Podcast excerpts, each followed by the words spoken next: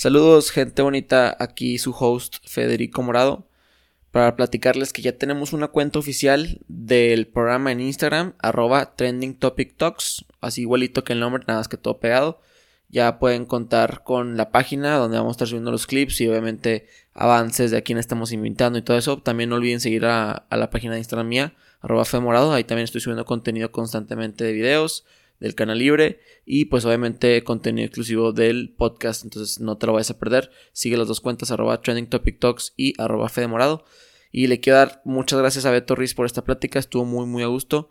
Él sabe por qué le agradezco tanto. Entonces, pues oh, de nuevo, muchas gracias Beto cuando esté escuchando esto. Y pues a todos, quiero que disfruten mucho este episodio.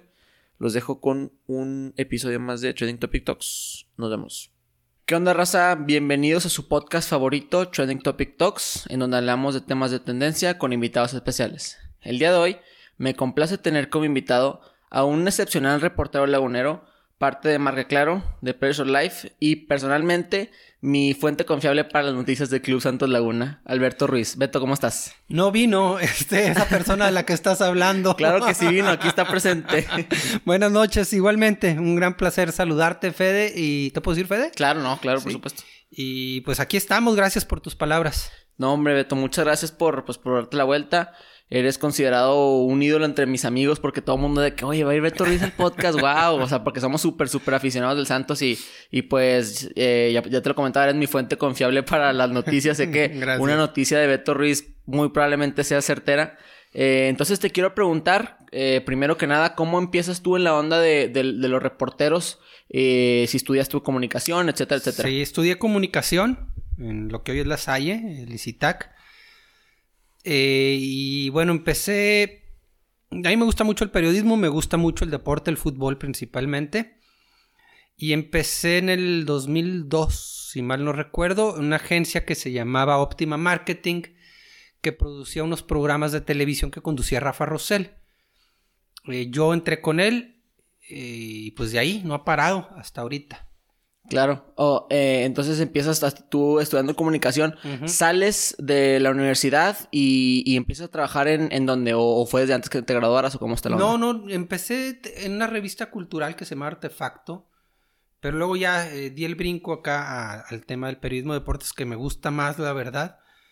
Y porque vi una oportunidad, Jesús Gómez, que era el que estaba en el lugar que yo llegué a ocupar, eh, dijo un día en, el programa de televisión que se despedía, que si alguien creía que podía estar en ese puesto, pues que se presentara y dio la dirección de Optima Marketing ahí en la Colón. Yo fui y pues como tres, cuatro días después ya estaba trabajando. Oye, wow, siempre yo también he sido de, ir a la oportunidad. Muchas veces la, gente no se anima a, entrar a ciertos trabajos, a aplicar ciertas cosas y te pones a pensar de que, oye, pues alguien tiene que ocupar esa posición, alguien tiene que trabajar en ese lugar, alguien tiene que ser el jefe de alguien más. Entonces tú, qué, qué padre que, que te animaste a, practicar eso. ¿Siempre has sido tan aventado con tus decisiones, eh, determinado? Me he equivocado en muchísimas, pero, como todos, como todos. Pero sí, o sea, va, por ejemplo, lo que pasó con Players a principios de año que es una revista eh, de corte empresarial muy diferente a lo que yo había hecho en estos 20 años, pues vi la oportunidad y, también me quedé, gracias a Dios. Qué bueno, Beto. Oye, eh, quiero platicar primero de, tu instancias en Marca Claro. ¿Cómo empiezas a trabajar en, dicho medio? En Marca, fíjate, mi primer nota para Marca Claro fue eh, la cobertura de la misa porque había muerto Cristian Benítez, el mm. Chucho. ¿Qué? ¿2012? Más o menos, más o menos. No tengo la fecha. Ahorita te la checo, nada que no se pueda googlear. Sí, sí. Pero este. Ahí empecé. Yo acababa de salir de TV, de, de TV Azteca. Ok. Y marca, claro, este también eh, se, se, reconoce por ser mucho más digital, ¿no? Sí. O sea, transicionó así. Empieza en 2013, el 29 de julio murió Cristian. Mm, ok. fue en, el 2013, sí. Sí, eh, de hecho empezamos como un medio digital. Eh, en un principio lo que se hacía era mandar notas por escrito. Y después dan el paso a, televisión con el grupo de, Carso, de Carlos Slim. Mm. Y es cuando ya nos empiezan a pedir video también. Eso fue por ahí del 2016. Entonces yo sin querer, creo que fui el primer reportero multimedia en La Laguna.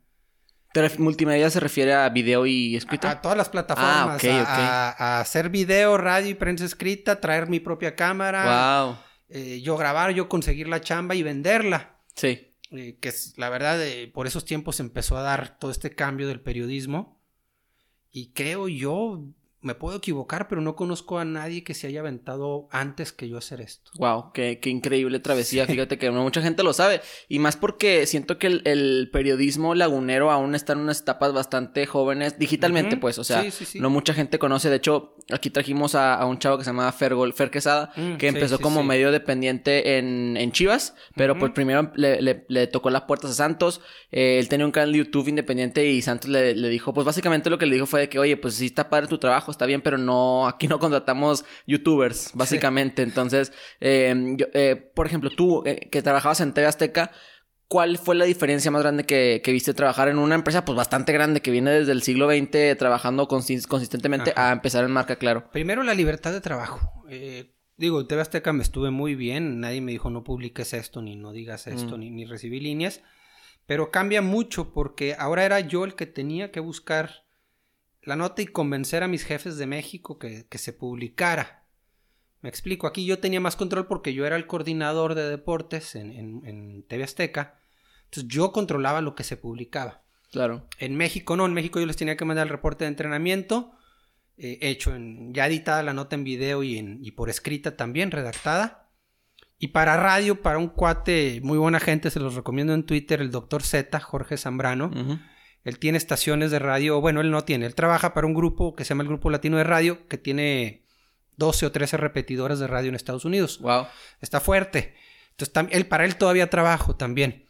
Eh, entonces, ese fue el primer cambio, ¿no? El, tú ir detrás para luego que te acepten la nota ya armada y, vendida. Sí.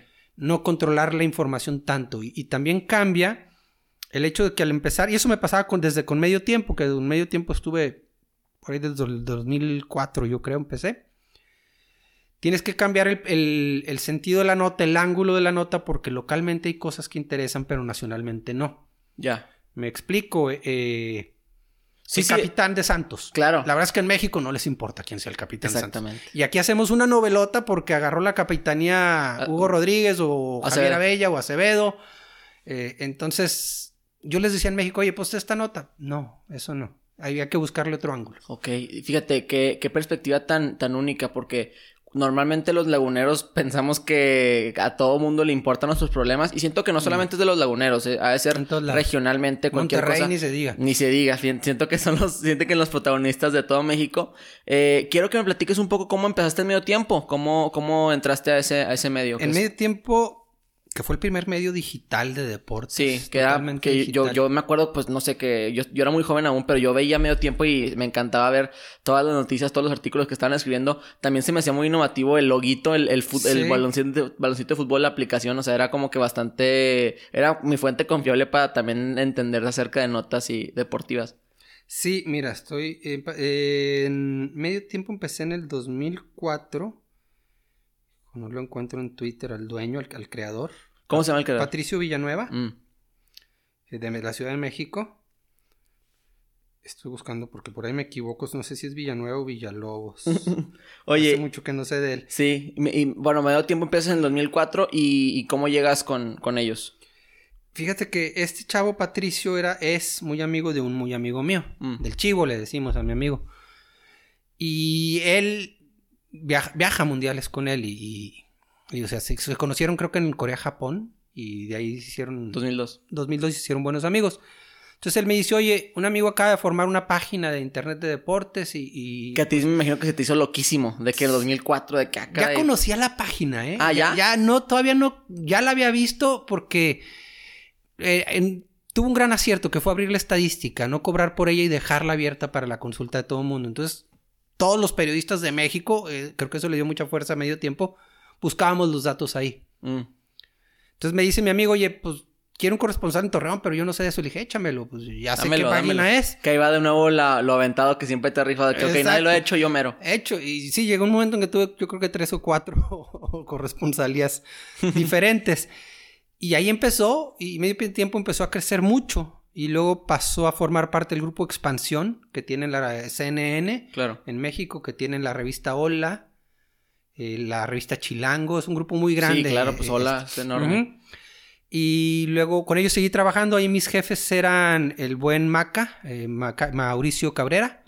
No sé si lo has visto ahí en Twitter. Él trae lo de Ju- eh, Juan Fútbol. Ah, ¿e- ¿es él el de Juan Fútbol? Es él, él es de Juan Fútbol. Wow, no lo conocía. en Twitter lo encuentras como Macafut. Y, y a mí me gusta mucho lo que publica, no solo deportes, publica de todo. No, increíble lo que hace Juan Fútbol Sí. en, en la cuestión de, fíjate que es innovativo, porque aparte Exacto. también te mete comerciales futbolísticamente. De hecho, recientemente pusieron uno de Losito Bimbo con Cristiano Ronaldo. sí, sí. Y se hizo súper único de que, ah, caray, ¿cuándo empezó de que a Juan Fútbol Yo- a hacer esas cosas? yo- está increíble. Yo creo que Maca abrió, abrió brecha en ese sentido. Le cambió la, la cara al, al periodismo de deportes en, en- en digital, ¿no? En redes sociales. Sí, claro. Y también estaba ahí Sergio Álvarez, que si no me equivoco, ahorita es jefe de prensa de Cholos de Tijuana. Mm. Y luego la revista de, de Ser Expansión, ahí terminé yo, me, me dieron las gracias hace unos tres años, cuatro. Y cambió a ser de multimedios, que son los dueños actuales. Ya, Canal 6 que ahorita lo llaman, ¿no? Sí, sí, sí. Oye, ¿y ¿cuál es la diferencia eh, en cuanto, bueno, para empezar, México es un país bastante chilonero y más la y más Torreón la Laguna. ¿Cómo combatiste o cómo combates eh, tanto en TV Azteca cuando trabajabas ahí o en los medios digitales en Marca Claro, actualmente en Twitter, el amarillismo? Que, que o sea, tú eres Pues, un medio serio, o sea, y, y me gusta eso de ti. Tratamos, tratamos de ser serios. Entonces, ¿eh? eh, ¿cómo combates el, el, pues obviamente a la gente le gusta la sangre? Es, bien difícil. Ahorita si revisas mi timeline en Twitter, de palero no me bajan. O sea, Sí, ahorita claro. sí, güey, tú estás casado con Orlegui porque publico algo y sí, te quitan la acreditación. Sí, y así es. Trato de no responderles, de repente, de repente les doy, digo, está bien, pues, no hay bronca. Su lo cátedra, que tú digas. bien, no, sí. no, no se trata de dar cátedra. Yo no estoy quien, no soy quien para da- dar clases. Pero si ellos tienen su punto de vista, pues que allá ellos, ¿no? Y que sigan a los que tienen el, el periodismo sensacionalista, como dices. Yo no lo combato como tal, nada más no, lo, no le hago caso. O sea, si veo algo que va, eh, vamos, que sea falso, sobre todo eso, independientemente de que sea amarillo o no, que es algo que no es, o no es comprobable, pues trato de no publicarlo. Claro. Tú, por ejemplo, con tus fuentes, ¿alguna vez te ha llegado algún tipo de rumor que dices, esto es meramente ridículo que se esté reportando, que lo traten de reportar? Yo cometí un error muy grave del cual me sigo avergonzando. Cuando publiqué que Diego González iba a México a pedirle chance a Alejandro Arragorri de, de irse a, a Racing. Mm, Diego González, el pulpito, el ¿no? pulpo, sí. claro. Eh, me, me cruzó una fuente que nunca me había fallado, esa es la verdad, que, que trabaja en el aeropuerto, que incluso me mandó la foto, aquí está Diego. Pues sí, sí fue al aeropuerto, güey, pero no viajó. ok. O sea, Oye, qué difícil. es- que- es- es- esa me dio muchísima vergüenza esa, esa nota. Y, por ejemplo, en esos casos a lo mejor la gente no lo nota porque a lo mejor lo puedes borrar, lo puedes censurar un poco, pero tú pides perdón o... Lo- para mí lo correcto, más allá de quitar el tweet o, o- y la nota obviamente se baja porque la mandé a medio tiempo esa, esa nota, pues pasar aceite y aceptar que te equivocaste, ¿no? Eh, me equivoqué, eh, no voy a responsabilizar a mi fuente por eso, es mi error. Eh, una disculpa a todos y, y, pues adelante, ¿no? Sí. Y también tiene mucho que ver con, con la, la veracidad, como tú lo dices, de las fuentes. Eh, obviamente no hablo de ti, pero muchas veces, cambiando un poquito de tema de las fuentes, la, la generación pues más grande, de, a lo mejor mis papás, mis abuelos, cosas así, eh, se toman muy a pecho, por ejemplo, cosas que ven en internet. Eh, entonces siento que a la hora de, de, por ejemplo, tú, que, que sabes perfectamente que Santos es un, es un equipo que mucha gente de todo Torreón, no importa la edad, no es algo como que sensacionalista de, por ejemplo, el Paris Saint Germain lo siguen muchos jóvenes por la moda, por los jugadores que tiene, pero Santos tiene una hegemonía no solamente con, con como el equipo, sino con toda la región.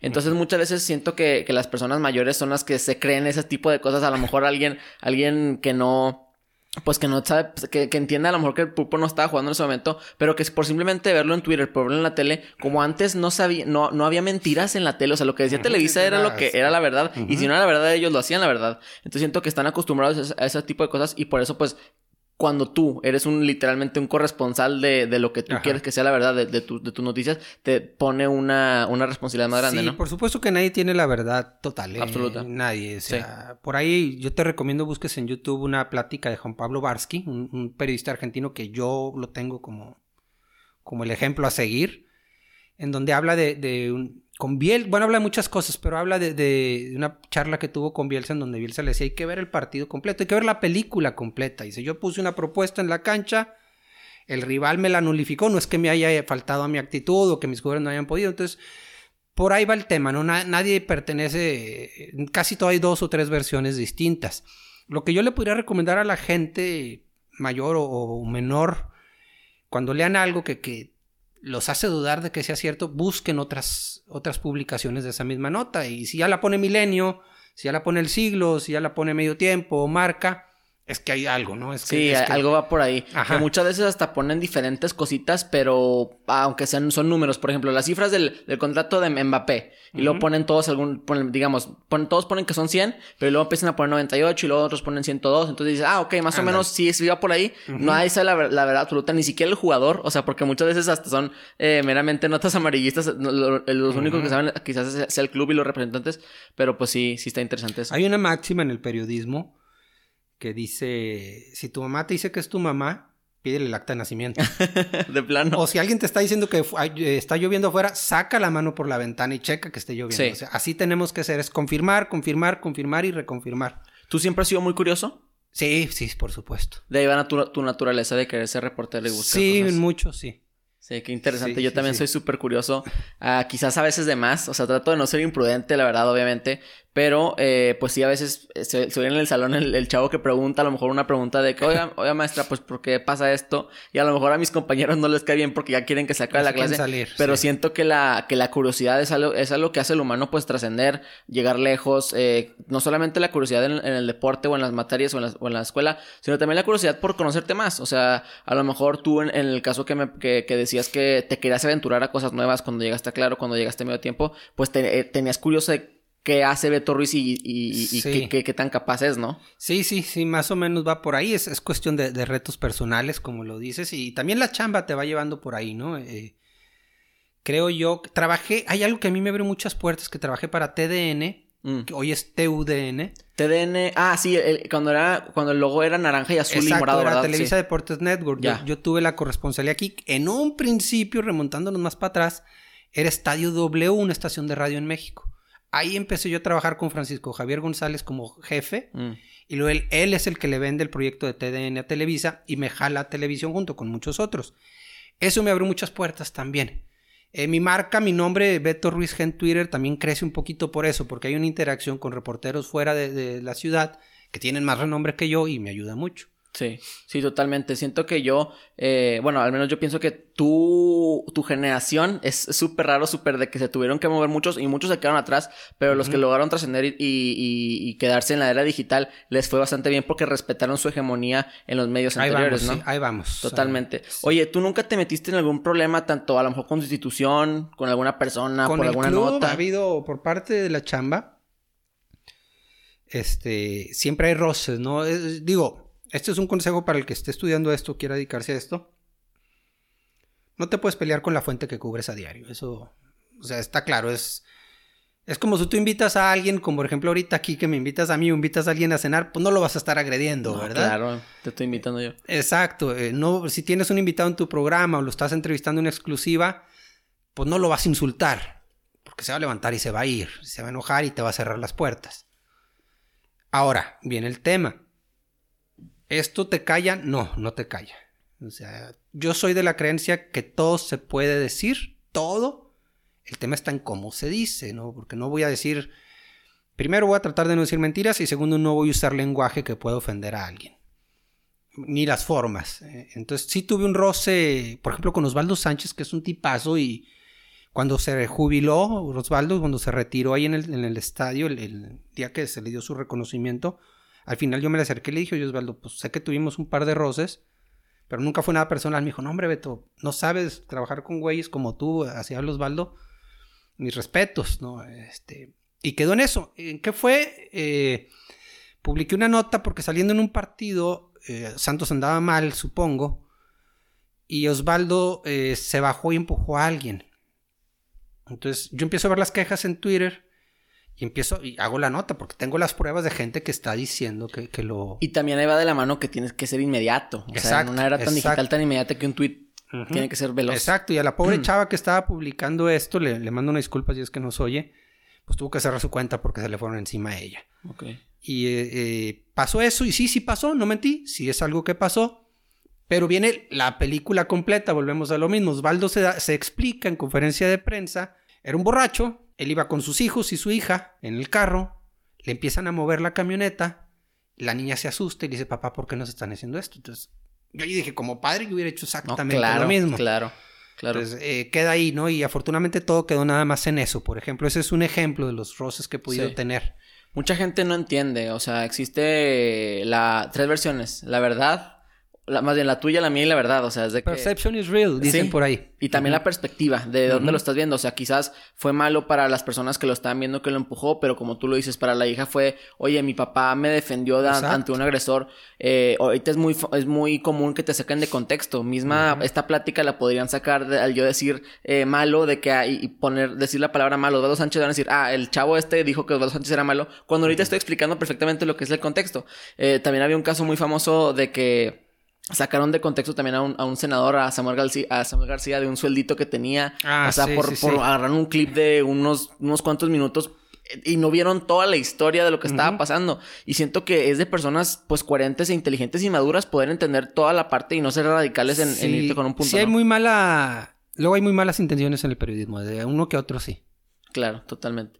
Oye, ¿cómo transicionas tú de, de ser, pues, parte de, de Marca Claro? O sea, bueno, todavía eres parte, pero me refiero a, a ser una parte mucho más activa en la cuestión como Twitter, que, que más gente, la verdad, siento yo que, bueno, al menos yo veo, leo Ajá. más a Beto Ruiz que a, muchos medios oficiales. Gracias, gracias, gracias. Mira, eh, tengo ya 10 años con la cuenta.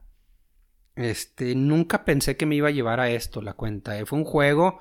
Interactuaba mucho con Rafa Rosell, con Alex Rodríguez, con el Rocco, que era el productor de TV Azteca. Y nos divertíamos. Y sí, obviamente, con esto de la inmediatez, pues se publican las notas, ¿no? Y ahí fue creciendo. No, no, no fue algo tan buscado por mí. Hasta que me di cuenta que ya tenía cierta cantidad de seguidores que me buscaban por información. Ahí fue cuando ya empecé a, a- sin perder este estilo, bromeo mucho en Twitter. No me la crean todas las que digo. sí, me, me da mucha risa seguir. Pero, pero gracias.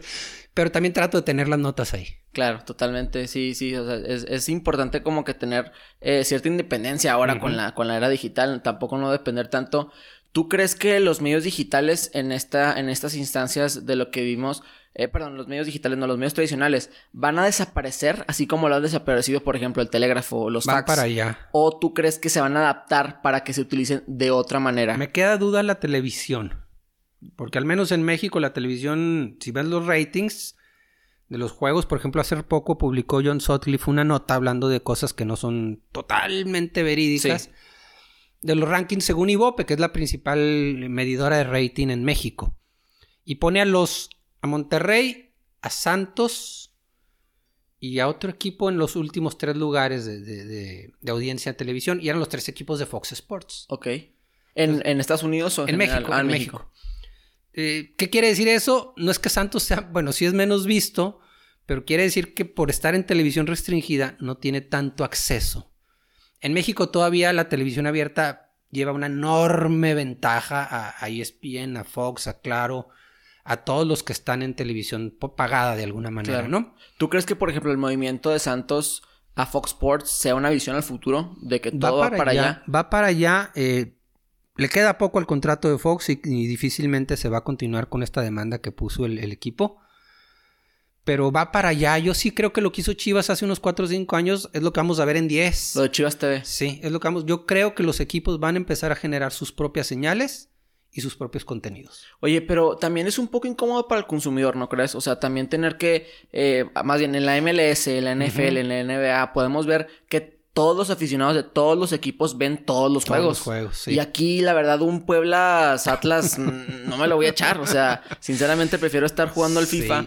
Eh, ¿Tú crees que en un futuro a lo mejor adaptemos, tú lo dices, eh, a lo mejor todos los, los equipos van a tener independientemente todas sus plataformas, pero para ellos transmitir la señal a una a un grupo de señales más Eh, grande? Sí, yo O- creo que va por ahí. En un que- principio irá por ahí. O que el mexicano o la liga mexicana es tan avariciosa que vamos a esperar mucho tiempo de eso. O sea, Yo creo que le faltan unos 10, 15 años. pero- para que todos, las- pero- todos los equipos estén en una misma, en un mismo canal. Exacto, exacto. Pero sí veo que ese es el futuro, ¿eh? En, en cuanto a televisión. Y en cuanto a prensa escrita, pues sí, tenemos que entrarle, y ya nos estamos tardando, y se lo digo a algunos medios locales, en entrarle de lleno. ¿eh? O sea, ya hay periódicos gringos importantes, el Washington Post ya no imprime. Este, el New York Times creo que tampoco ya no está imprimiendo. Entonces vamos para allá. Sí, es transicionar, o sea, tienes que evolucionar para, que, para que algo caiga bien y no solamente de entre, generación y generación de medios o de plataformas, sino también dentro de la misma instancia. Si el día de mañana muere Twitter, tienes que tener una base activa en Instagram, en TikTok, en lo que sea, en lo que sea tendencia, porque pues si, si dependes totalmente de una fuente, ya sea periodismo eh, y también con los negocios, por ejemplo, si el día de mañana hacen ilegal el alcohol y vendes tú algún vodka, pues ¿qué vas a hacer de tu vida? Exacto, exacto. Va para allá todo. Sí, sí, sí, va, va para allá todo. Y hablando de Twitter, que, que, ya lo estábamos tocando, ya platicaste un poco de que pues a veces te, te tiran y, te dicen muchas cosas. ¿Crees que sea malo, en cierta manera, que ahora en, en Twitter todos tengan una voz? O sea, y que un tweet se, se, pueda hacer viral al igual que una persona que tiene millones de seguidores. No es malo, este, creo que la gente se queja más en Twitter porque incluso piensa más, creo yo, que en otras redes. Eh, o sea, se enoja más fácil porque ven otros puntos de vista, o no sé. Eh, todo el mundo tiene voz con redes sociales. Hoy en día todo el mundo tiene voz. No todo el mundo tiene la voz correcta o la opinión correcta, pero para eso son las redes. O sea, todo se vale. Sí, exactamente. Para eso son las redes. O sea, todos tienen una opinión. Obviamente la opinión deja de ser eso cuando infringes el derecho o la libertad de alguien más, ¿verdad? Exacto. Eh, existe también, o sea, no, no confundir la libertad con libertinaje. Es importante poder entender cuándo es decir las cosas y también cuando quedarte callado. Porque también a veces te tiran o te dicen cosas o te, o te bajan, no te bajan de pendejo, por ejemplo. y, y, es feo que, que, tú les tengas que explicar a todos cuando realmente no. Y siento que es algo que, que, que también te quiero preguntar. ¿Por qué, eh, más bien, cuál es la diferencia entre tu trabajo anterior y tu trabajo de ahorita? Me refiero a la era digital, que ahora literalmente recibes una retroalimentación de todo tu trabajo. O sea, sí, eso es importante. Se te regresa de inmediato, ¿no? la interacción. Cambia mucho. Antes buscábamos en televisión formas de interactuar con el público y era pues el telefonazo, la llamada por escrito, y te lo pasan. Eh, un día se nos ocurrió, teníamos un programa a la mitad de la noche, a las 12 de la noche empezaba y hacíamos llamadas, nos metíamos en vivo al aire, hasta que pues gente medio ebria comentaba, ¿no? O sea, Pero sí, cambió mucho en ese sentido. Yo es mucho más rápido tanto lo que dices como la, la respuesta del público. Entonces tienes que andar en friega. Sí, la, la inmediatez, la inmediatez, ¿no? Oye, tú que trabajas en una empresa tan grande como lo es Marca, como lo es Players, ¿qué tanta libertad creativa te dan en cuestión de tu, de ti, de tu marca Beto Ruiz G en Twitter, por ejemplo? No, muy, mucha. Ahí sí, incluso hasta se apoyan. Mando yo la nota, la verdad es que para ellos Santos no es tan grande como es América, Chivas, eh, eso es obvio, o Cruz Azul o Pumas. Y es normal, la mayoría de las portadas se las llevan esos cuatro equipos. Sí. Pero este, ellos mismos me dicen, oye, me pasan el link, tuitea tu nota para darle juego, para que empiece a caminar la notita. Entonces, eh, al contrario, es muy útil. Sí, sí, sí, o sea, y también la gente de, las marcas grandes quieren que sus empleados, pues obviamente no lo sobrepasen, ¿verdad? Me imagino, pero, pero que también sean importantes para que la gente... Sí, por supuesto. Porque, por ejemplo, en este momento yo admiro más tu trabajo en, personalmente que por, lo de Marca Claro, pero yo me voy a interesar mucho más ahora en las notas de Marca Claro debido a, tu trabajo que has hecho y eso se me hace que te, agrega valor en, en la marca, ¿no crees? Sí, sí, sí, por supuesto, y te agradezco, ¿eh? Oye, y en, cuestión de creadores de contenido, de, crear contenido, ¿a ti qué tanto te interesaría, por ejemplo, empezar un canal de YouTube en, de deportes, a lo mejor un TikTok videos en digeridos? no, TikTok, estoy muy viejo para TikTok. nunca, nunca es tan viejo, nunca es tan viejo. Lo veo, me divierte mucho TikTok, me llama mucho la atención cómo los noticieros entraron a TikTok. Eso se me hace muy padre porque te mandan noticias en 40 segundos.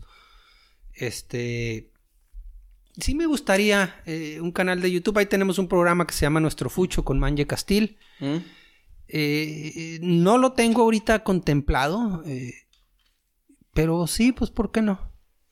Oye, quiero hablar un poco de, del Santos. Ya ves que ahorita pues estamos pasando por un momento medio agridulce porque pues se dice que juegan bien, se dice que no juegan tan bien, no convence al 100%.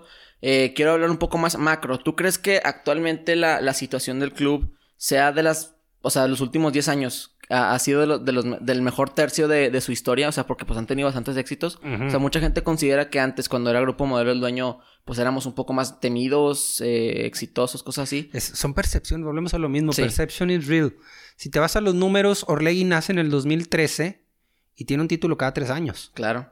O sea, tiene en 2000, ah, venía de uno en el 2012, 2015 ganó uno y 2018, o sea tiene también el año más exitoso en la historia del club fue en el 2015 cuando se ganó con Caiciña pues, todo lo que se podía ganar. Hasta se llegó a la final de, de la no de la Conca Champions, no verdad. No. Fue 2012 esa, sí, y, 2000 sí, y 2011. sí, creo. perdió. Que perdimos de rayados los dos. Le faltó esa Caiciña, pero se ganó en un solo año el título de liga, la copa y el famoso campeón de campeones. Claro, sí, sí me acuerdo. Eh, eh, entonces es cuestión de percepción. No gusta hoy, siento yo al aficionado, no ha entendido o no se le ha explicado cómo trabaja Orlegui.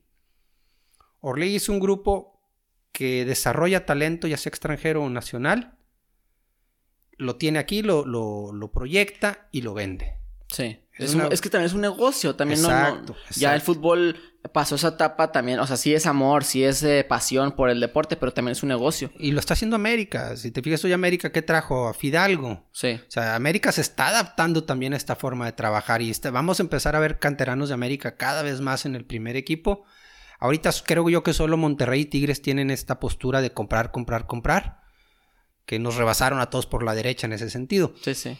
Pero eh, hay que entender eso y le duele mucho al aficionado porque se empieza, empieza a gustar un jugador y dicen, "Ay, ya se lo van a llevar. Sí. Chingao. Pues sí, sí se lo van a llevar. Oye, recientemente que, que renovaron a Beto Cejo, eh, a otros dos canteranos, ya decían, "Mm, huele a que ya se los va a llevar, se los van Mira. a llevar a lo al Atlas o al América. Eh, bueno, al Atlas sería un- ya una mentada, ¿no? Sí, pero definitivamente. Pero Santiago Muñoz, por ejemplo, sí tuvo oferta de Bélgica Mm. y decidieron dejarlo primero aquí porque el plantel está muy reducido por, por las lesiones y porque le falta un proceso más para venderlo un poquito mejor. Tienen esta, esta percepción. Y por ejemplo, cuando los equipos dicen, le falta, le falta, ¿es por ellos? O sea, porque me, me falta exprimirlo un poco más para dar- que me den más dinero, o genuinamente porque les interesa el proceso del jugador. ¿Tú qué Pues, opinas? es un poquito de las dos. Sí. Eh, sí, obviamente hace mucha falta un jugador como Santiago ahorita aquí en el equipo. Ojalá y pueda jugar más y pueda desarrollar más. Le falta por ahí un- una cuestión de nada para que tengamos un gran jugador, creo yo. Y así se va mucho mejor vendido. Le conviene a él, le conviene al club. Y Santos no queda tan descubierto ahorita que, que le urgen jugadores por todos lados, ¿no? Pero es, es una mezcla de las dos. Se habla mucho en los casos de los juveniles con él, con el- su papá o el representante. Y se logran estas decisiones, ¿no? Oye, ¿y por qué crees que Estados Unidos sí está mandando muchos jugadores a Europa? Que también siento yo que también lo vemos como wow, están mandando jugadores a Europa eh, y también pues porque obviamente tienen la facilidad de muchas veces del idioma, vienen hasta muy... Hasta el pasaporte. Mu- exactamente, Sí. muchos de ellos tienen la facilidad, pues la verdad el, el promedio americano tiene mucho más posibilidades que el promedio mexicano el futbolista, entonces eso también tiene mucho que ver con la vida del futbolista. ¿Tú crees que ellos están acertando o nos están ganando un poco la ventaja en, en mandar e- jugadores allá? En ese sentido, sí, tienen la gran ventaja de que la gran mayoría de los jugadores gringos pueden adquirir la, la- pueden entrar al, al mercomún europeo con toda tranquilidad, no pueden conseguir muy fácilmente una Sí. nacionalidad inglesa, por ejemplo, ¿no? Entonces tienen esa gran ventaja. El mexicano no. Para el mexicano sí es más difícil. Memo Ochoa, ¿cuántos años pasó? No entiendo por qué nunca tramitó su, Pasaporte su, europeo. su pasaporte europeo. Pero era una bronca y más como portero, ¿no? Eh, creo que eso es donde nos dio ventaja. No creo que en la calidad. Sí, Creo que la calidad estamos a la par. La mentalidad gringa sí es muy, muy, muy diferente a la nuestra, pero también el futbolista mexicano hoy en día ya es más profesional que hace 5 o 10 años. sí. Ya entiende otras cosas, quiero creer. Pero creo que la ventaja es más que nada por el pasaporte, sinceramente. Y hablando de la cuestión de la competitividad de la liga también tiene que ver, ¿no? O sea, un- a lo mejor un chavito que juega en los, en los Timberlands no tiene tanta oportunidad porque acaban de fichar a Zlatan Ibrahimovic, Sí. o sea, digo, acaban de ficharse a Chicharito en el LA Galaxy Ujú. y eso muchas veces agüita al jugador eh, joven americano, ¿no crees? Puede, puede pasar también, sí. Y sí. que también muchas veces en México sí arraiga una pasión mucho más grande eh, el futbolista desde pequeño que dice, oye, yo soy hincha del Santos o yo soy hincha de cualquier equipo desde pequeño, mi papá me lleva al estadio y siento que en Estados Unidos lo ven un poco más como una oportunidad de negocios y, personal, falta, ¿no? le falta arraigo a la liga. Sí, sea, es una liga joven. Como digo, la mexicana tiene. Hay equipos de más de 100 años. sí.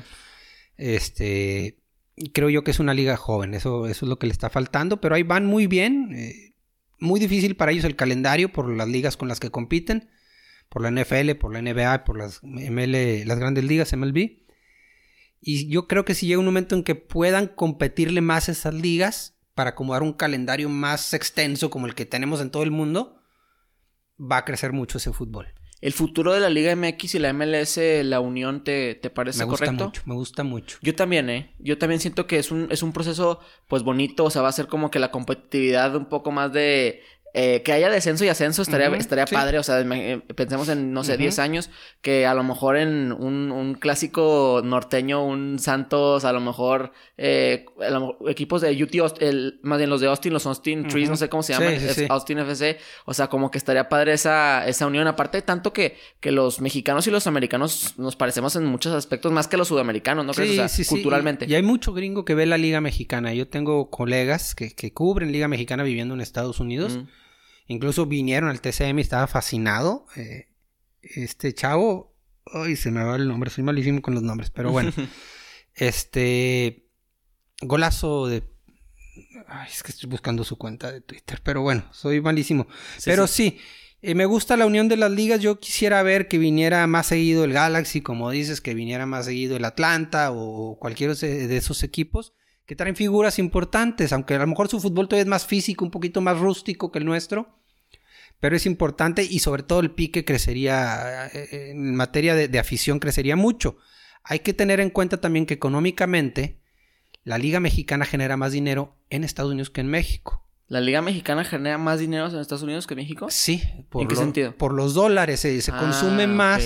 El, el, mexicano que vive en Estados Unidos o el latinoamericano que vive en Estados Unidos consume mucho la Liga Mexicana. Sí. Entonces, el futuro está hacia allá, a esta unión, económicamente hablando. Y también nos conviene, como tú lo decías, de, económicamente y muchas veces de otras maneras, porque yo también veo a la MLS como una liga de futurista de que va a llegar muy lejos en un futuro si llega ay, perdón, a adaptarse en una instancia pues, de calendario, de figuras, etcétera. Entonces, si la mexicana ahorita que aprovecha su hegemonía y su pues superioridad en cuestión, en todas las cuestiones, eh, a la MLS y se adhiere y técnicamente le hace un favor a la MLS, en un futuro pues tenemos mucha ventaja de eso, ¿no? Ya hay transmisiones de fútbol mexicano en inglés para Estados Unidos, para el público. Que, Santos fue de los primeros, ¿no? Sí, sí, sí. Fue el primero, creo, el primer partido. Fue Exacto, creo que sí, pero ya, o sea, ya hay para un público a lo mejor latino que no habla español, ya se le está dando su transmisión en inglés. Sí, claro. Oye, hablamos de los jugadores. Tú que pues obviamente te dedicas a los deportes en, de reportero,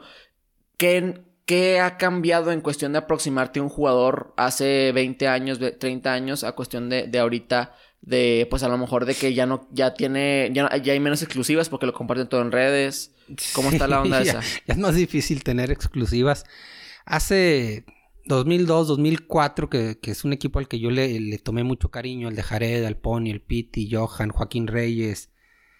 Era muy cercano el trato, o sea, era, oye Piti, este, ve al programa hoy, güey, ¿no? Eh, me decía, ¿sabes que hoy no? Pero el martes que viene ahí estoy. no te fallaba, ahí estaba. O le pedías la entrevista, terminaba el entrenamiento al que quisieras. Ahí vas Le caías, te podían decir que no por alguna razón u otra, pero era muy raro que te dijeran que no. Era un trato directo. Sí. Hoy con estas eh, eh, medios de comunicación o formas de comunicar eh, institucionales, para yo tener una exclusiva la tengo que solicitar por mail al club y antes programarla. No. antes no. Antes era yo, tú eres Jared, oye Jared, mañana te puedo hacer una exclusiva, güey. Simón. Sí, sí, no. O me decía que no y quedamos en una fecha. Ah, ok. Y la hacíamos. Ya. Me explico. Sí. Hoy para tener una exclusiva, hoy para que un jugador dé una entrevista o dé una declaración pública, tiene que haber sido programado por el club. Y eso pasa en todo México, no nada más en Santos. O no sé si en Juárez, por ejemplo, que están más chavos, pero en América, Tigres, Monterrey, San Luis, Chivas, Atlas. Equipos un poco más establecidos quizás. Exacto, exacto. Les tienes que pedir al área de prensa la entrevista eh, y ellos te lo ponen o dirán que no, si el jugador no quiso, no sé. Y ellos te responden. O, ni siquiera es como de que, ok, le podemos pasar tu contacto, tu mensaje al jugador. Ellos, son intermediarios. Ellos son intermediarios totalmente. Incluso al momento de la entrevista hay gente del club, este, checando que se haga la entrevista bien. O qué es lo de que dijo su jugador, etcétera. Sin decir nombres, ¿alguna vez te ha pasado que te han censurado alguna pregunta o algún comentario? Mm, no, fíjate. Hace raro, ¿no? O sea, que pues estás platicando con él y sabes que hay, hay córtale. Es que volvemos a lo... Bueno, nos ha fallado, pero por temas técnicos, ¿no? Porque eh, a lo mejor me habrán negado entrevistas por alguien molesto en particular, eh, que hoy juega en Cruz Azul, por cierto, mm. goleador. Ok, ok. Este, eh, con él era muy difícil, con el Cabecita Rodríguez no dio... Si dio una o dos entrevistas en sala de prensa durante todo este tiempo aquí en Santos, fue mucho. Ya. Entonces pedir una exclusiva con él era muy complicado. Oye, en cuestiones de jugadores extranjeros que no hablan español, ¿cómo funciona eso si, quieres, si le quieres hacer una entrevista? ¿O nunca te ha pasado? Eh, con Giannini, por ejemplo. Ah, con Giannini, ¿qué, qué Giannini en un principio tenía un traductor. ¿Y hablabas con él, con el traductor y él le? Traductor, sí, sí, sí. ¿Cómo era esa experiencia? Bien chistosa porque aparte nos retrasa la chamba a mí porque había que subtitular, había que cortar, al momento de editar en video, había que cortar la, la declaración del traductor para luego subtitular lo que el traductor te dijo, me explico, para que no le sea pesado al televidente. Sí, sí, sí. O pasaba... ¿Qué, idioma hablaba Giannini? ¿Inglés? Portugués. Ah, portugués. Portugués. Este, y luego aprendió el español bien Giannini y ya fue más fácil. Por las primeras dos o tres veces que fue a rueda de prensa, que es un tipo muy simpático además, este, sí traía un traductor. Luego viene cuando hay Conca Champions, por ejemplo, ahí se tiene el traductor, ahora sí que por tema incluso de, la propia Conca Champions, la CONCACAF lo pone de ley por respetar las formas del idioma en que se habla la liga o en el que habla el equipo. No vino Chris Armas, por ejemplo, el, director del Red Bull en ese tiempo cuando perdieron aquí. Sí. ¿Te acordarás? Cuando perdieron, ¿no fue cuando ganaron 4-0 con un golazo de Brian Lozano? Sí. Ahí perdimos. No, cuando perdieron el Red Bull, digo. Ah, ok, ah, ah, ya. Este, yo me acuerdo mucho de esa en particular porque yo veía a Chris Armas tranquilo y lo acaban de golear y decía, ¿qué le pasa? ¿Qué le pasa? Y se calentó cuando le pregunté eso. Ah, ok. Este, y yo le hice la pregunta en inglés, no, no estoy presumiendo ni nada, porque me daba flojera preguntarle al, al traductor para que el traductor le tradujera, si lo podíamos hacer directo y con todo respeto, pues que mis colegas hicieran ya su, chamba. su chamba también. Pero sí se calentó esa vez. Dijo que él no le decían ya lo que era perder, que le había jugado en el Azteca, que fue seleccionado, que no sé qué. En fin, eh, pero sí pasa eso. Eh, sí, hay traductores cuando se requiere. Sí, sí, sí. Y también pues la parte de, la, de las fallas de la comunicación, ¿no? O sea, existen muchísimas situaciones súper incómodas. El, el, famoso Lost in Translation. Yo recuerdo el caso de Pedro Caiciña cuando dijo que Oribe, Peralta y Darwin Quintero eran jugadores vulgares. Ok. ¿El, dijo, ¿El traductor dijo eso o qué? No, lo dijo Pedro. Ah. Pedro habla un, español, mucho mejor que muchos mexicanos. Sí, ¿eh? sí, sí, sí, yo he escuchado. Pero dijo, terminando un juego, no sé cuál, para referirse que sus jugadores habían sido jugadores medianos. Dijo, son jugadores vulgares. Y no lo dijo en Torreón, lo haber dicho en México seguramente porque fue, boom, Nacional tronó. Está insultando a sus jugadores cuando era, era un tema de traducción de, una palabra que, que, al referirse vulgar, porque así lo usan en portugués, quiero entender, se refería a jugadores normales no corrientes.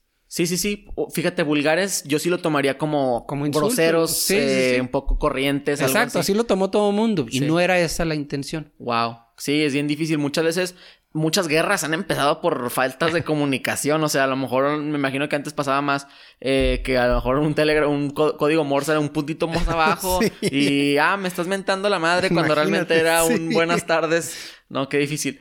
Oye, Beto, la situación más padre que te ha traído tu carrera de periodismo, tanto a tu vida personal como a, tu, vida deportiva? El momento que más añoras, que más te gusta de tu carrera. Híjole, a mí son muchos. Me gustó mucho cubrir la Copa Libertadores del 2004. Cubrí las dos que ha testado Santos. Pero esa del 2004 me tocó la fortuna de viajar a los juegos. Mm. Me tocó el del Monumental de River. A lo mejor estabas muy chico tú. Que, que, le robaron a Santos, sí, que adelantaba el portero o algo así, ¿no? Sí, Luquetti era el portero de Santos y le hicieron repetir el penal cuando no era así. Bueno, fue un, robo porque había que meter a River Plate a, cuartos de final. Y me tocó ese y me tocó viajar a, contra... Era contra Abel Horizonte, contra Cruzeiro, que estaba Rivaldo. Mm. Era un fenómeno, Rivaldo. De hecho, de, los, de los reporteros de La Laguna, yo fui el único que lo entrevistó. ¿A Rivaldo? Sí, a Rivaldo porque ya no vino al de vuelta. Lo dieron de baja del equipo. ¿Por qué? ¿Eso fue antes o después del Barça? Después, ya, ya viejo, ah, ya, ya viejo, ya, estaba. Lo dieron de baja porque el entrenador, que era Vanderlei Luxemburgo, lo corrieron en ese Inter. Y él se lo había, él lo había llevado a Cruzeiro, entonces fueron los dos. Claro. Ya, ya no llegó a Torreón para el partido de vuelta. entonces me tocó la fortuna de entrevistarlo. Y esa en particular me tocó en Venezuela, ver cómo me tocó una experiencia muy, muy en Venezuela. Pues quiero decir bonita porque. Pero triste porque vi cómo estaba el país, ¿no? Con, ¿Eso Hugo fue Chávez. Hace cuánto? 2004. Ah, no, pues ya. Estaba Hugo Chávez en, pleno. Estaba incluso, había un, estaba haciendo un referéndum para ver si lo reelegían y todo eso. Pero era muy difícil ver el, ejército en las calles, toco madera porque no nos pase. ver los edificios abandonados, eh, eh, ver médicos, eso me tocó, médicos durmiendo afuera del estadio de fútbol. Wow. Porque no había chamba. De sí, en plano. protesta. Entonces, e- esa en particular me gustó mucho. Me gustó mucho el Mundial Juvenil Sub-17 el 2011, porque fue el, único mundial que he cubierto. Sí. Esta también fue una experiencia preciosa. ¿El Mundial Sub-11 dijiste? Sub-17, Sub- ah, perdón, el que fue- 2011. El 2011, sí. sí, 2011 sí. Sub-17, Sí, perdóname. La famosísima del- de la momia González. Ándale, esa y cómo se encariñaron con Uzbekistán, la la Ah, afición. fue un tema muy raro. Sí, sí, sí. Sí. Oye, y cambiando pues radicalmente de tema, la peor experiencia que, o el- malas experiencias que has tenido, que lo peor que te ha pasado. Esta que te conté ahorita del pulpo que me hizo, me hizo sentir mucha vergüenza. Es lo peor que le este- puede pasar a un reportero, ¿no? Siento yo. Sí, equivocarte así de feo, abanicar así de feo es muy, muy feo. Este, momentos difíciles en los que a lo mejor me quedo sin chamba en un inter y otro. Sí. Este, que afortunadamente, pues. Las mismas relaciones, las mismas relaciones que has Sí, tenido te han sí, sí, ayudado, ¿no? Exacto. Pero sería esa. Fue muy difícil cubrir en el 2007 cuando el equipo estaba por desaparecer. Mm. También. Fue una. Hoy, hoy la platico y me río, pero fue bien estresante todo ese torneo. ¿Por aficionado o por meramente Por las dos, qué? porque veía que mi chamba se iba a acabar. Sí. Dije, si el equipo se va, pues a ver dónde me voy a vivir, ¿verdad? De plano, ¿verdad? Sí, a ver qué equipo sube para irme un año a vivir.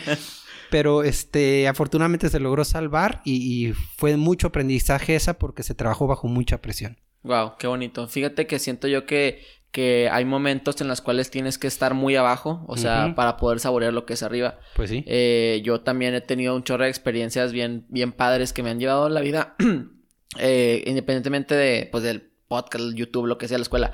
Eh, experiencias muy, muy bonitas, pero también contrastan con las experiencias malas que has tenido en tu vida. Ujú. Llámese una muerte de un familiar, Sí, llámese claro. alguna experiencia negativa, que pues cuando las tienes y tienes algo muy bonito, o sea, llámese, pues, no, ops, co- conseguir un trabajo nuevo o una oportunidad nueva, las saboreas mucho más, ¿no? Sí, por supuesto, por supuesto. Todo, vamos, las malas experiencias son para aprender. Totalmente.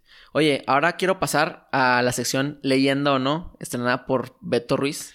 Quiero platicar acerca... Me vas a agarrar en curva, ¿eh? Ando desconectado. No te preocupes. A ver, la primera leyenda de todos los deportes que consideramos eh, recientemente que pues se consolidó, Tom Brady. Ay, me cae gordo. ¿Te cae gordo? Como sí, persona. pero hay que reconocerlos. Sí, me cae gordo porque es guapo, porque es millonero, porque millonario, porque tiene una esposa preciosa, porque todo le sale bien. Oye, todo le sale bien. Se puso rollo. borracho y cayó bien, o sea, a ese grado. Sí, y aparte todo el mundo de que no, se lo merece, Sí, se lo merece. no, y claro que se lo merece. claro. Por supuesto que es una leyenda y es el mejor de todos los tiempos. Sí, por supuesto. Kobe Bryant. Kobe Bryant, sí, por supuesto. Digo, para mí hay mejores. eh, para mí Michael Jordan eh, sería el mejor junto con Magic Johnson, por gusto. Sí, sí, pero no deja de ser leyenda. Sí, ¿no? sí, por supuesto. Neymar Jr. Otro que no me cae. Se lesiona mucho y le hace mucho al... al- Pues sí, pero en 10 años, 20 va a años ser, que tú dices, ah, él es un buen jugador, así como recordamos a Romario, Sí. así como recordamos a muchos jugadores. Exacto, va a ser. ¿Tú crees? Bueno, ya es. Ya es, pero, pero sí, ¿verdad? Le falta todavía mucho. Sí, siento que fue opacado muchas veces pues, por Cristiano y Messi, ¿no? Ujú, O exacto. sea, obviamente el- ellos llevaron a los estándares inhumanos el fútbol. Sí, y si nos vamos a los brasileños, para mí el mejor es Romario o Ronaldo. Mm. O sea, él- y yo creo que a Neymar le falta para ser cualquiera de esos Y que a. Ronaldo se le acabó joven la carrera. Sí, por las su- lesiones. Sí, sí, sí, claro. lesionó mucho. Iker Casillas, Sí, cómo no. Arquerazo. arquerazo y leyenda, sí, ¿no? sí. Jordi Alba, otro español. Eh, más o menos. Más o menos. Más o no lo sí. pondrías a la escala No. de Iker Casillas. Ujú, ni No, nada así. pero igual. Vamos a ver. Sí, claro, ¿verdad? Todavía, bueno, ya está medio grande. Sí. Entonces, Iker ya se retiró, ¿verdad? Sí, ya Creo. está retirado. Sí, no. Hace poco leí que su esposa está, creo que con cáncer. Ah, sí, desgraciadamente. Ujú. Ojalá se recupere. Eh, con Santos, el Lorito Jiménez. No, leyenda no. No leyenda. No, no, no. ¿Por qué no?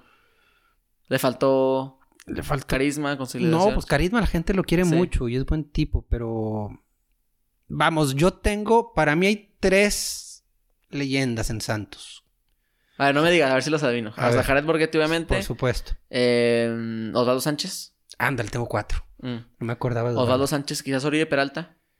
O es, eh, o es más por lo estás- que. me estás metiendo en aprieto. es pero más por lo sí, que- Es que siento que Oribe es más por lo que hizo fuera, ¿no? pues, Santos estamos no. hablando del, del tercer mejor goleador en la historia del club, Oribe Sí. Peralta. Pues Ma- Matías. Matías tiene que entrar. sí, eh, pues sí, también, ¿verdad? Y Rodrigo Ruiz, para mí Rodrigo Ruiz El es el mejor de todos, para mí. Sí, y la Mm. chita ludueña no. Vamos al tema, pero para mí, si, si vo- por- vamos, si nos vamos a poner estrictos, es Jared, Rodrigo Ruiz, Osvaldo, Sí. Oribe y Buoso. Ok, esos para son mí. tus cuatro. Es que también cuatro hay cinco. tantos, hay tantos, Sí, o sea, sí, bueno, cinco o seis que dices, esos son inamovibles que no demeritan los demás. El caso del Pony yo lo pongo como el mejor porque de él nacen los títulos de goleo tanto de Jared como de Buoso. Sí. O sea, van a decir que estoy loco, que el, el Jared es- se llama Santos, sí, estoy de acuerdo. Pero Sí. Rodrigo Ruiz, hay que ponerse el, el sombrero con él. Hay que quitarse el sombrero. Sí, sí, sí, es, fue espectacular, ¿no? Izquierdos. Izquierdos. Híjole, sí. sí, Porque fue capitán y fue campeón. Leyenda. Sí, sí, sí. No a la escala de los men- ya mencionados. No, no, pero sí. Pero está ahí. Más que, por ejemplo, que Felipe Baloy. Sí, fácil, fácil. Un año o dos más Cali y, y sí lo ponemos a lo mejor ahí en ese Allá lugar. arriba, ¿verdad? Y ya para acabar, Marchesín. No me gustó cómo se fue. Eso No. tiene que ver. Mucho. Sí, ¿verdad? Con, la- con, con lo que... Pero eh, futbolísticamente hablando, ¿tú crees que ha sido de los mejores porteros top 3 que ha tenido Santos? Tranquilamente. En cuanto a cualidades, Sí. Elio Osvaldo. Yo digo, ¿verdad? También. Sí, sí, eso tranquilamente. El tema pasó extra cancha. Sí, sí, definitivamente. O sea, y más por lo, pues, lo que dijo que nos iba a ir y, y que el América no, y específicamente se fue al América. Eh, pues obviamente nosotros nos haremos una versión, él sabrá otra. No, no, como ya lo decíamos, no, no hay verdades absolutas, pero pues la manera en la que quedamos con, al menos los aficionados del Santos, no nos gustó mucho. Exacto. Oye, quiero empezar a hablar de las tendencias. A Eh, ver. La primera tendencia del día de hoy es Daft Punk Ah, sí. por su separación. Sí, sí, tras- sí, de- sí, sí. Después de 28 años. ¿A ti qué te gusta escuchar de música? Sí, me gusta. Digo, no los escuché mucho, sinceramente. Yo soy un poco más viejo que ellos. Mm. Pero sí, mis respetos. Franceses. ¿no? Sí, franceses. Que también vienen de la ola del French Touch junto Sí. con David Guetta. Nunca y- les vi las caras, ¿o sí? No, creo que no, creo que no se les sabe. ahora que se retiraron. Oye, salió una, una conspiración obviamente falsa, pero que también le voló mucho la cabeza. Ya es que recientemente se, se sabe que Kim Kardashian y Kanye West se van a divorciar. Sí. Que supuestamente son ellos, los de, los de Daft Punk, de que, ay, sí, sal- sale luego, luego el divorcio y luego después de 28 años se separa Daft Punk. No son tan talentosos. No, pues no, imagínate, imagínate Kanye West de que, que sea Daft Punk. No, no, no, imagínate, estaría muy loco. Eh, yo escucho mucho reggaetón. eh, ¿Sí? Me gusta mucho el reggaetón, me gusta mucho la música electrónica, el EDM, también, por Mm. ejemplo, el house. No, no sé si entras, por ejemplo, a tiendas como Sara, que sea Sí. tung, tung, tung, tung, Sí, sí, bueno, esa música me gusta mucho. Siento que. El punchis punchis el le decían punchis- antes. El famosísimo punchis punchis todavía le dicen hasta la fecha. Ok. Eh, qué triste, ¿no? Que pues un, un dúo tan, tan significativo en la sí, sí. música. Ojalá y a lo mejor empezamos a ver algo de ellos por separado, no sé, pero... Claro. Y fíjate, es raro que una, que una banda se separe tan así que lo diga, porque por ejemplo Coldplay se ha tomado breaks de 4 o Sí, 5 nu- años Nunca se retiran y nunca oficialmente. se retiran y nunca se separan, ¿no? Ujú. O Sí, sea, sí, digamos a los más viejos, los Stones, igual han pasado lapsos de 5 o 6 años que no hacen nada. sí. Y de pronto ves al anciano cantando, ¿no? Ándale, o- y nadie habla de ello, siento que eso le, le- le agrega. Sí. Oye, eh, la segunda tendencia es Alberto Fernández, que es el presidente de Argentina, Ah, sí. porque hoy llegó a México debido a su visita Que rentó el avión de Messi. Sí, que rentó el avión de Messi. ¿Cómo estuvo eso? Este, pues vi la nota que rentó el avión de Messi. Pero ¿a poco no tienen avión en Argentina? Así como aquí Yo en México. pensaría que tendrían avión presidencial. eh, Me, me resulta absurdo. Vamos a ver, tendencia. El avión de Messi. Sí, el avión privado de Messi. Qué loco. Lo rentó en no sé cuántos cientos miles de euros. No manches, imagínate el ego de Messi, de que no, el presidente de un país que la verdad, aparte Messi ya ni es argentino, la verdad, o sea, Messi ha vivido pues toda su vida en, en España, ¿no? Y aparte está el mensaje de que pues el país de Argentina está igual que aquí. Qué triste. Y, y están mandando aviones de lujo. Digo, yo creo, sinceramente creo que cualquier presidente o cualquier mandatario debe tener su propio avión o avioneta, aunque sea, Sí. Para no comprometer o no poner en riesgo la seguridad de los demás pasajeros en una línea comercial. Pero sí me llamó la atención esto.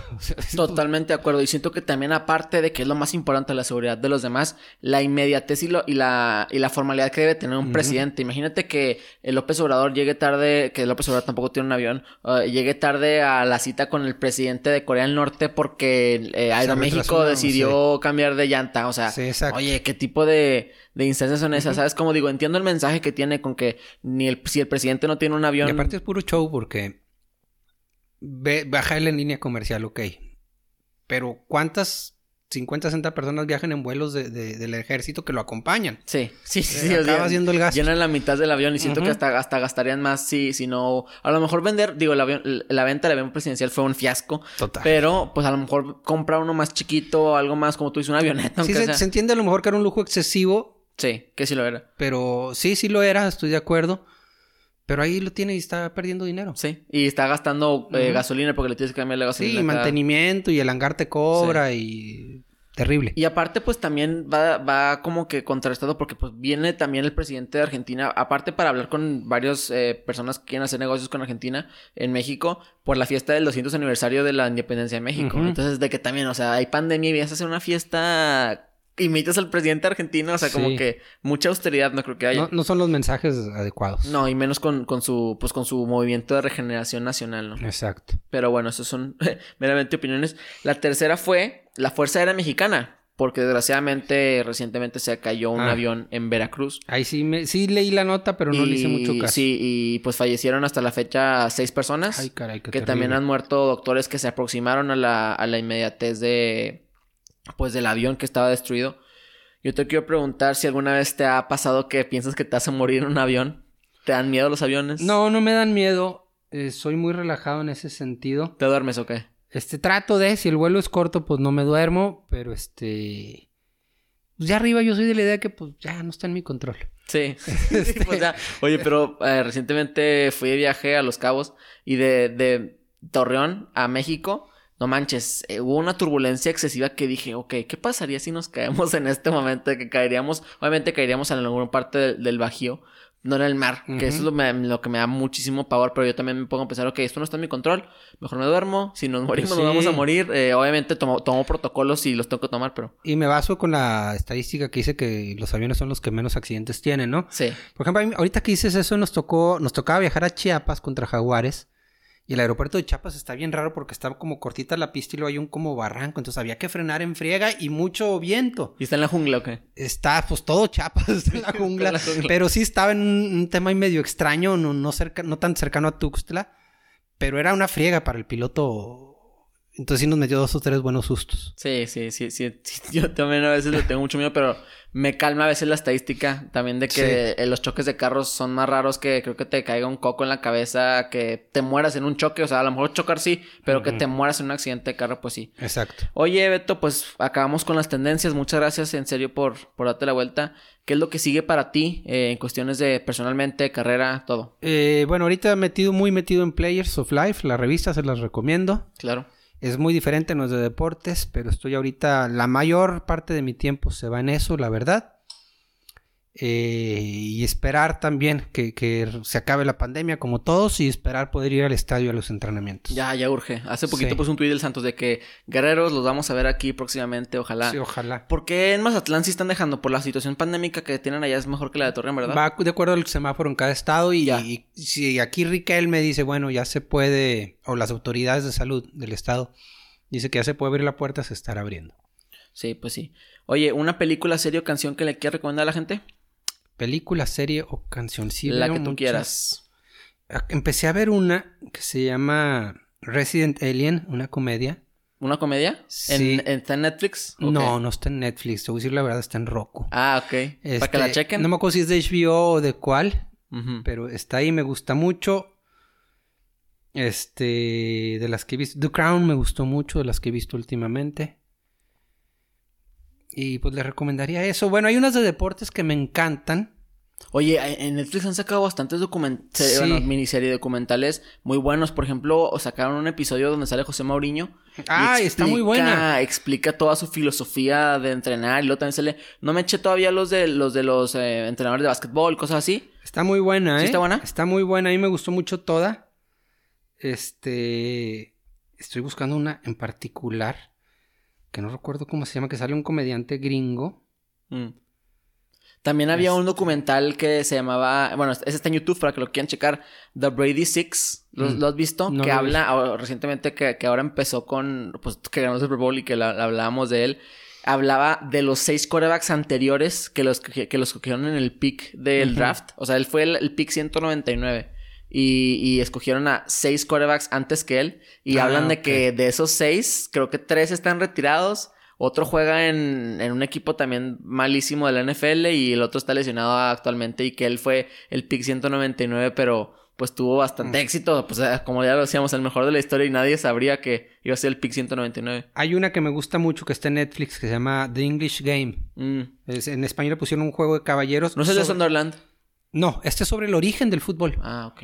Nos vamos al siglo XIX, finales del siglo XIX. ¿Cómo nace el fútbol en Inglaterra? Está muy, muy buena, te la recomiendo. Qué interesante. Está muy padre. Y si me permite recomendar libros, lean a, libros. a Juan Villoro, mexicano. Tiene Dioses Redondo, de los que es- escribe, escribe sobre muchas cosas, pero le gusta escribir sobre fútbol. Le va al Necaxa. Ok. Este. Primer libro de recomendado del programa, ¿eh? Muy bien. Ah, mira, qué bueno. Y lean a Eduardo Galeano. Él es uruguayo. Eh, a ver, déjame nada más.